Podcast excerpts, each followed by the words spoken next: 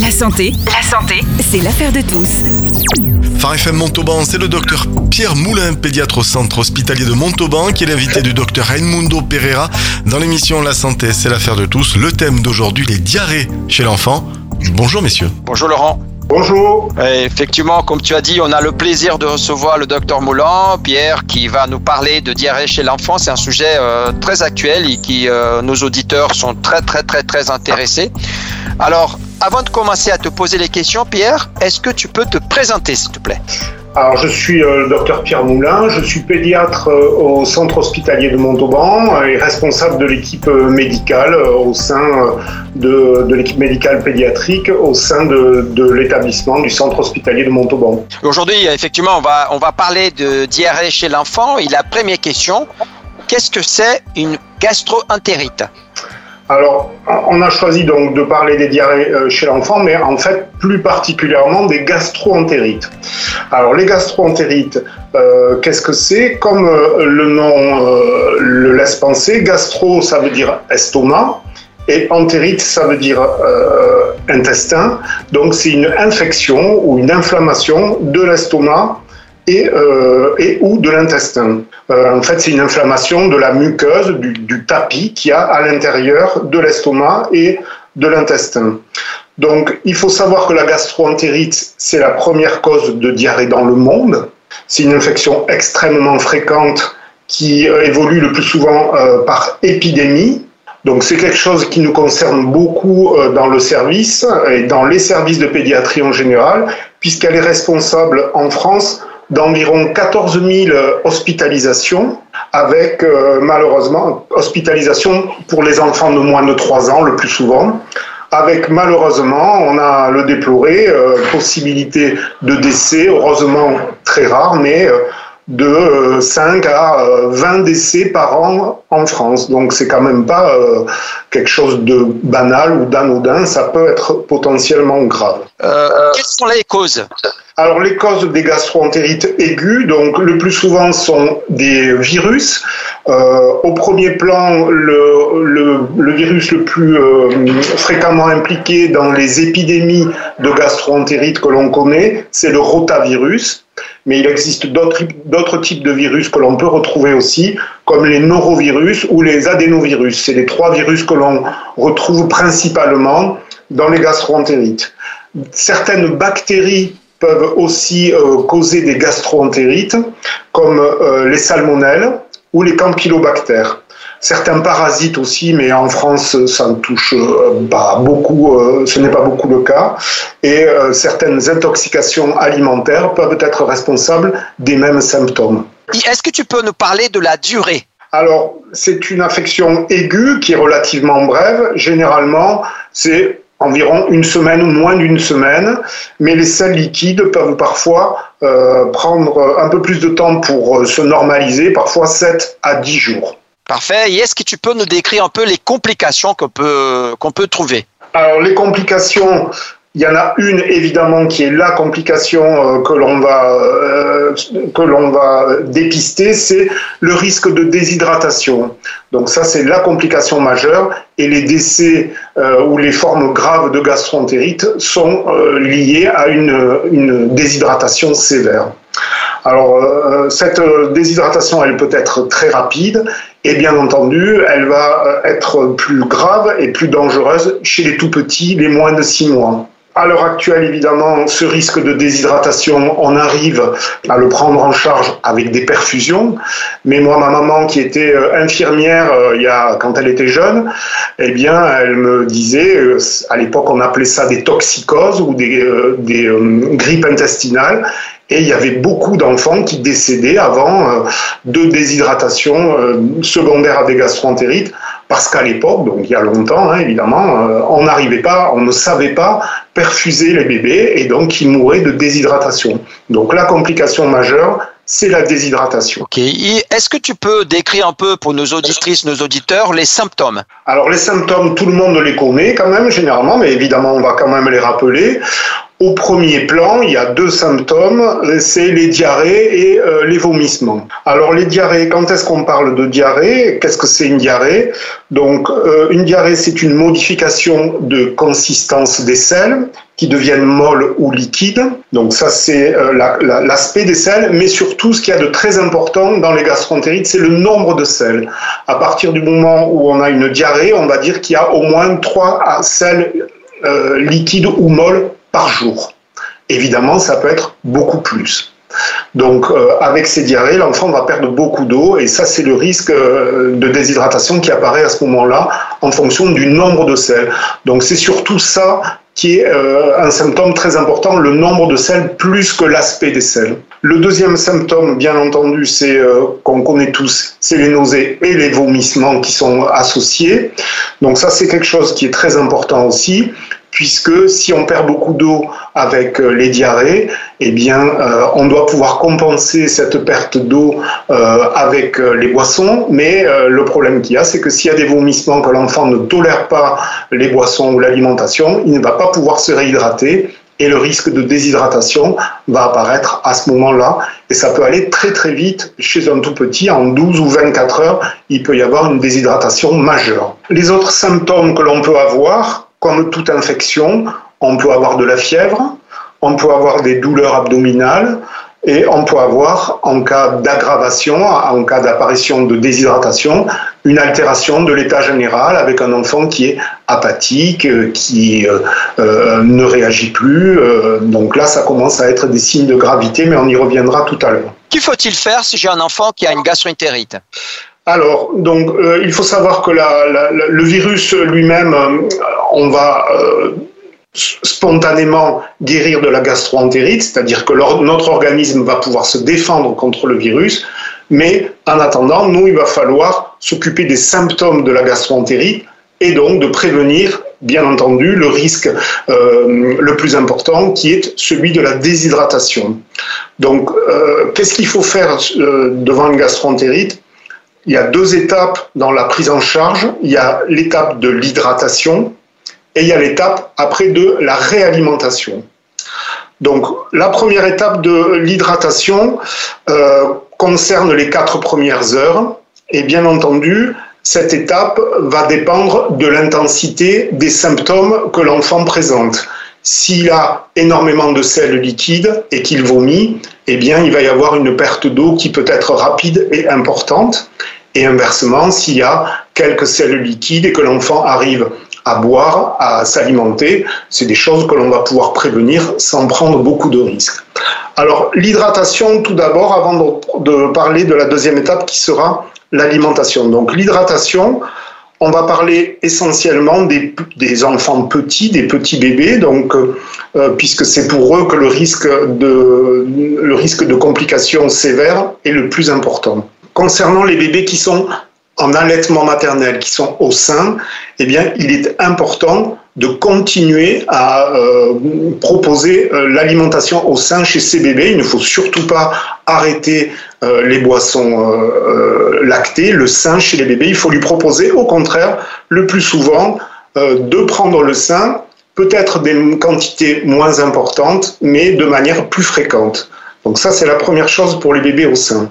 Pour les bébés qui prennent des biberons, du lait artificiel reconstitué, c'est la même chose. Il faut absolument continuer à leur proposer euh, leur, leur lait, peut-être là aussi avec des biberons plus petits, mais de manière plus fréquente. Donc ça, c'est très important. Euh, concernant ces préparations euh, pour nourrissons, les laits artificiels, il n'est pas forcément justifié de proposer du lait comme on l'entend parfois, sans lactose. On peut proposer du lait artificiel normal, soit le sein donc chez les bébés, soit du lait artificiel normal. On peut aussi proposer, si l'enfant a beaucoup de sel liquide, des solutions de réhydratation par voie orale pour les premières heures. Donc ces euh, solutions sont disponibles dans les pharmacies sans ordonnance. Il faut les reconstituer de manière très précise en respectant les indications sur la notice le plus souvent, c'est un sachet pour 200 ml d'eau.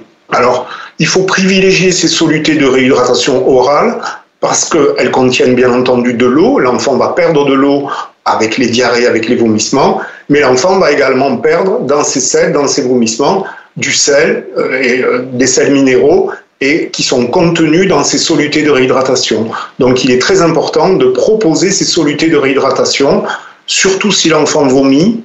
À ce moment-là, pendant les premières heures, si l'enfant vomit beaucoup, notamment son lait, on propose ces solutés de réhydratation par petites quantités et de manière très régulière. On peut proposer, par exemple, chez un bébé, euh, des biberons de 20-30 millilitres toutes les 15 minutes pour euh, le réhydrater, et ce, d'autant plus qu'il a euh, des sels liquides. Donc ça, c'est la première chose. Il faut le réhydrater, continuer à l'alimenter s'il boit son lait, s'il prend ses biberons, il faut continuer, il ne faut pas arrêter. Pour la réhydratation, il ne faut pas donner de l'eau pure, il ne faut pas donner euh, des jus de fruits, c'est pas trop euh, préconisé. C'est surtout des solutés de réhydratation et ou donc le lait euh, maternel ou le lait artificiel chez les bébés. Voilà. Donc ça c'est la première étape, c'est l'hydratation pendant les premières heures. Si l'hydratation se passe bien, que l'enfant ne vomit pas, eh bien très rapidement il va falloir reprendre son alimentation. Donc l'alimentation, si c'est un bébé qui a déjà commencé la diversification, eh bien on va pouvoir lui proposer des purées, euh, des yaourts. Il n'y a pas de raison d'arrêter les produits laitiers. Assez rapidement, il va falloir le réalimenter. Bien entendu, si on a pu bien l'hydrater, s'il vomit pas. Il n'y a pas de raison de stopper les produits lactés. Il n'y a pas de raison de, de supprimer tel ou tel aliment ou de privilégier tel ou tel aliment. Il faut reprendre leur alimentation habituelle je parle pour les bébés qui ont déjà commencé leur diversification, qui prennent des purées, qui prennent des compotes, etc. On peut très vite reprendre l'alimentation normale. Pierre, à quel moment il faut consulter À quel moment il faut amener cet enfant chez le pédiatre? Alors, donc ça c'est une question très importante. Quand est-ce qu'on doit consulter? Plusieurs critères doivent amener euh, les enfants à être vus par euh, des médecins. Donc, tout d'abord, l'âge. Le critère de l'âge est très important. Le risque de déshydratation rapide et forte est plus importante chez les tout petits. Donc, si un enfant a moins d'un an et qu'il a trois ou plus sels liquides par jour, il faut qu'il soit vu euh, par un médecin dans la journée. Ça, c'est le premier, le premier critère. Si un enfant a du sang dans les selles, du sang dans les vomissements ou il a des selles noires, il faut qu'il soit également vu dans la journée. Si un enfant a des vomissements fréquents qui persistent malgré la bonne hydratation qui a été bien conduite, il a bu du soluté de réhydratation, il vomit, il ne garde rien, à ce moment-là, il faut qu'il soit vu également dans la journée. Si donc il refuse de s'hydrater, si l'enfant commence à avoir une altération de l'état général, qu'il est fatigué, qu'il est apathique, qu'il a du mal à s'alimenter, qu'il euh, répond difficilement, bien entendu, ça c'est des critères de consultation dans la journée. Alors, quels sont euh, les autres signes de déshydratation que l'on peut repérer assez facilement et qui doivent là aussi amener à consulter? Donc, si l'enfant présente une bouche ou une langue ou des lèvres très sèches, ça, ça peut être un signe de déshydratation. S'il a très soif et que dès qu'il essaie de boire en plus, il continue de vomir, mais vous voyez qu'il a soif. Et que dès qu'on lui propose des biberons, je parle toujours pour les tout petits hein, en priorité, on lui propose des biberons, il veut les prendre absolument, donc ça c'est un signe de déshydratation. Si euh, aussi il ne fait plus pipi, un enfant qui fait plus pipi depuis 12 euh, heures, eh bien ça veut dire que son rein fait son travail, il essaie de garder au maximum euh, toute l'eau dont il dispose, mais ça veut dire qu'il commence à être déshydraté.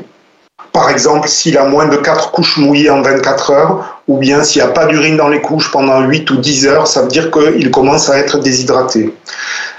autre signe important de déshydratation, si l'enfant a les yeux cernés, s'il n'y a pas de larmes, ça aussi c'est un signe de déshydratation. Si l'enfant est très pâle, a la peau grisâtre ou la peau, marbrée, ça aussi c'est des signes de déshydratation. Si on a la chance d'avoir pu peser son enfant euh, la veille ou les jours précédents, d'avoir un poids très précis et qu'on peut le repeser exactement dans les mêmes conditions, ça c'est très important. Un petit, ça se pèse tout nu, sans couche, sans rien. Et si on a pu avoir un poids récent et qu'on peut le repeser et qu'il y a une perte de poids de plus de 5%, c'est un signe de gravité qui nécessite là aussi une, autre, une, une hospitalisation, probablement en tout cas une consultation médicale. Ok, c'est vrai que tu as bien expliqué les choses à faire. Est-ce que tu peux expliquer des choses à ne pas faire? Oui, bien entendu, il y a des choses à ne pas faire. On en a dit, euh, on en a dit quelques-unes. Euh, tout d'abord, donc, on ne réhydrate pas avec de l'eau pure, euh, puisqu'il manque les sels minéraux. il faut faire très attention à ce qu'on donne. Il faut faire attention aussi à bien respecter les préparations de solutions de réhydratation. On a eu euh, dans le service, il n'y a pas très longtemps, euh, un enfant qui avait une gastroentérite et euh, le soluté de réhydratation était un soluté qui venait d'Algérie et la maman, en fait, elle-même ne lisait pas la langue qui était marquée sur le soluté et donc la reconstitution du soluté n'était pas faite de la bonne manière et donc il avait des quantités de sel énormes dans ses solutés de réhydratation ce qui fait qu'il est arrivé dans le service euh, vraiment pas bien parce qu'il était trop salé cet enfant et on a mis un petit peu de temps à trouver euh, effectivement la cause de, cette quantité énorme de sel qu'il avait dans le sang et dans les urines. Donc bien bien respecter euh, les, les consignes pour reconstituer les solutés de réhydratation. On ne donne jamais de médicaments contre la diarrhée chez l'enfant, surtout chez les tout petits. Les médicaments qu'on connaît quand on fait des voyages euh, type euh, Imodium, des choses comme ça, on ne donne jamais ça chez l'enfant, ça c'est dangereux.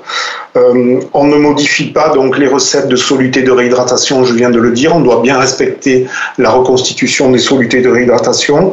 On ne doit pas empêcher l'enfant de boire s'il a soif. S'il a soif, c'est qu'il a besoin de se réhydrater, donc il ne faut surtout pas l'empêcher de boire. Et on ne doit pas empêcher l'enfant de manger s'il a faim, c'est pareil. Au bout de quelques heures de réhydratation, comme on l'a dit tout à l'heure, on peut lui proposer de se réalimenter. Quels sont euh, les moyens pour prévenir une gastroentérite Alors, comme on l'a dit au, tout début, euh, la gastroentérite, c'est une euh, infection liée à des virus le plus souvent, mais aussi à des bactéries. Et donc, ça se transmet par les mains sales le plus souvent. Donc, pour essayer de diminuer la contagion, il faut se laver les mains régulièrement, puisque les virus passent par l'intermédiaire des mains, sur les poignées de porte, sur les vêtements, les petites gouttelettes de salive aussi. Euh, c'est des mesures d'hygiène qui permettent de prévenir et d'éviter d'être contaminé. Ça, c'est les premières choses. Euh, on doit euh, aussi, il y a la deuxième chose que l'on peut faire pour prévenir la gastroentérite, on dispose de vaccins des vaccins contre le rotavirus. Donc ces vaccins existent depuis plusieurs années et euh, ils étaient dans pas mal de pays euh, proposés systématiquement et pas en France jusqu'à présent. Euh, ils sont remboursés depuis 2022, donc depuis cette année, enfin depuis la fin de l'année dernière, en France. Il y a deux vaccins qui sont des vaccins dirigés contre le rotavirus. Donc c'est des vaccins qui sont efficaces puisqu'ils permettent de réduire de plus de 80% les taux d'hospitalisation dans les, dans les pays dans lesquels ils sont utilisés largement. C'est des vaccins qui se prennent par la bouche, c'est pas des vaccins injectables. En fait, c'est des, des, vaccins vivants, des virus vivants mais qui ont été atténués, qu'on donne aux bébés par la bouche dès l'âge de deux mois et qui vont du coup vacciner euh, les bébés et prévenir ces infections à rotavirus donc nous, euh, maintenant que ces vaccins sont remboursés en France et préconisés, eh bien on va les utiliser de plus en plus et on l'espère avoir une diminution du euh, nombre d'hospitalisations euh, qui est, encore une fois, comme on l'a dit au tout début, très importante en France. Quelle est la meilleure solution de réhydratation orale? Alors la meilleure, on ne va pas citer de nom de, de, de, produits, les solutés de réhydratation orale dont on dispose en France dans les pharmacies, qui sont disponibles, je l'ai dit tout à l'heure, sans ordonnance, sont tous euh, de bons euh, solutés de réhydratation orale. Donc la reconstitution, c'est une mesure pour 200 ml d'eau et dedans il y a du sel, il y a de l'eau évidemment, du sel et tout ce qui permet de bien réhydrater, de bien compenser les pertes chez euh, les enfants suite au vomissement ou au diarrhée. Une auditrice demande J'ai un bébé d'un an et demi qui a souvent, souvent, souvent pardon, la diarrhée. Qu'est-ce que je dois faire pour euh, donner à mon enfant? Alors là, euh, la question est un petit peu euh, compliquée et surtout manque de précision. Il faut savoir exactement qu'est-ce que c'est euh, les selles diarrhéiques de ce bébé. Est-ce que c'est donc le nombre de selles qui l'inquiète? Est-ce que c'est plusieurs selles liquides par jour? Est-ce que c'est la consistance des selles? Si l'enfant a des selles un peu liquides mais une, à, une selle par jour ou une selle tous les deux jours, ça peut être normal, ça dépend de son alimentation. Il faut voir quel âge a ce bébé aussi, qu'est-ce qu'il mange. Il y a tout un tas de questions que l'on doit poser pour pouvoir répondre précisément à cette question.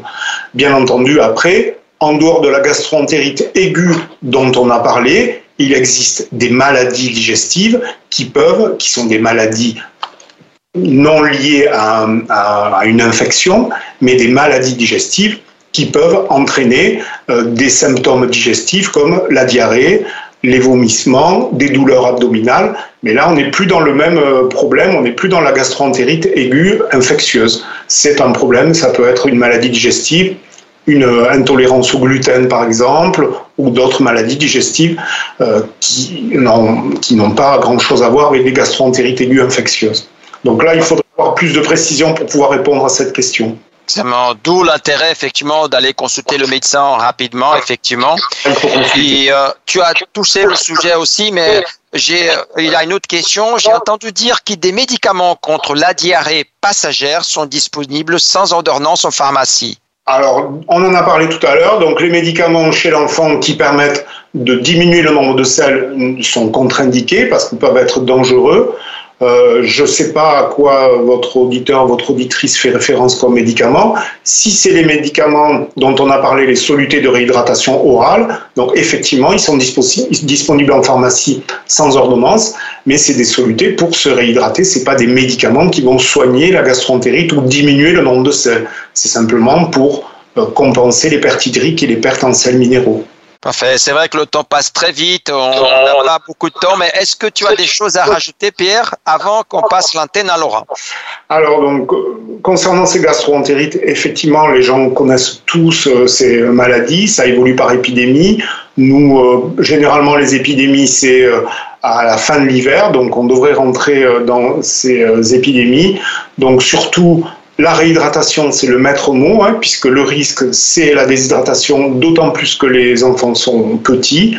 Et la réhydratation avec des solutés de réhydratation, comme on l'a dit à plusieurs reprises, euh, c'est ça le plus important chez les bébés. Au moindre doute, on a rappelé euh, les consignes pour consulter un médecin, ne pas hésiter. Chez les tout petits, ça peut aller très très vite. On a vu des petits se déshydrater en 12-24 heures et arriver en très mauvais état général à l'hôpital. Parfait. Mais merci beaucoup, Pierre, d'avoir pris du temps de venir parler d'un sujet très important et actuel.